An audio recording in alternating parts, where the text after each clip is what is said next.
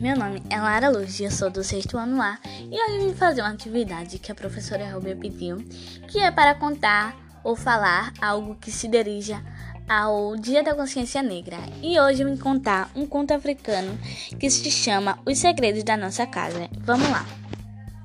Certo dia, uma mulher estava na cozinha e, ao atiçar a fogueira, deixou cair cinza em cima do seu cão. O cão queimou-se e o cão falou: ah, senhora, por favor, não me queime.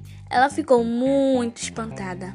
Um cão a falar até parecia mentira. Assustada, resolveu bater-lhe com o pau com que mexia a comida, mas o pau também falou: O cão não me fez mal, não quero bater-lhe. A senhora já não sabia mais o que, o que fazer e resolveu contar às vizinhas o que se tinha passado com o cão e o pau. Mas quando ia sair de casa, a porta com um ar zangado, avisou-a: Não sai daqui e pensa no que aconteceu.